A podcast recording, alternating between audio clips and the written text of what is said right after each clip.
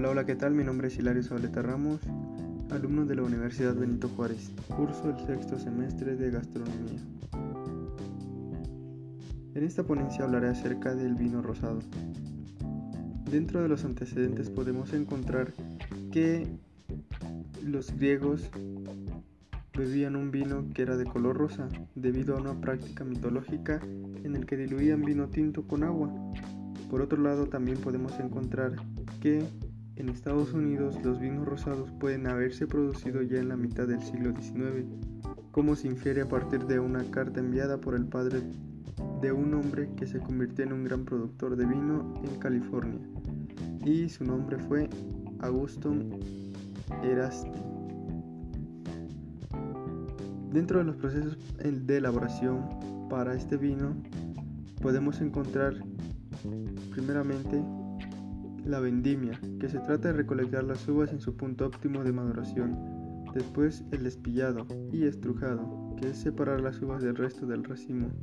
La maceración, reposar el mosto justo con los ollejos. Sangrado y desfangado. En el sangrado separamos el mosto. En el desfangado consiste en dejar reposar el mosto.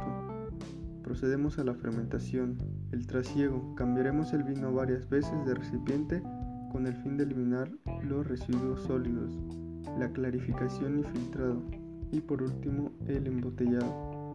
Las principales uvas para su elaboración son la garnacha, el chira o sira como se conoce, la cariñena, tempranillo, pinot noir, cabernet sauvignon, las uvas merlot o saúl. Dentro de las características de este vino rosado podemos encontrar que es una combinación de uvas tintas con uvas blancas, por ello se obtiene un color de la misma manera que un vino tinto, es decir, con el contacto de la maceración del mosto, el jugo de uva con el ollejo que se refiere a la piel durante la fermentación.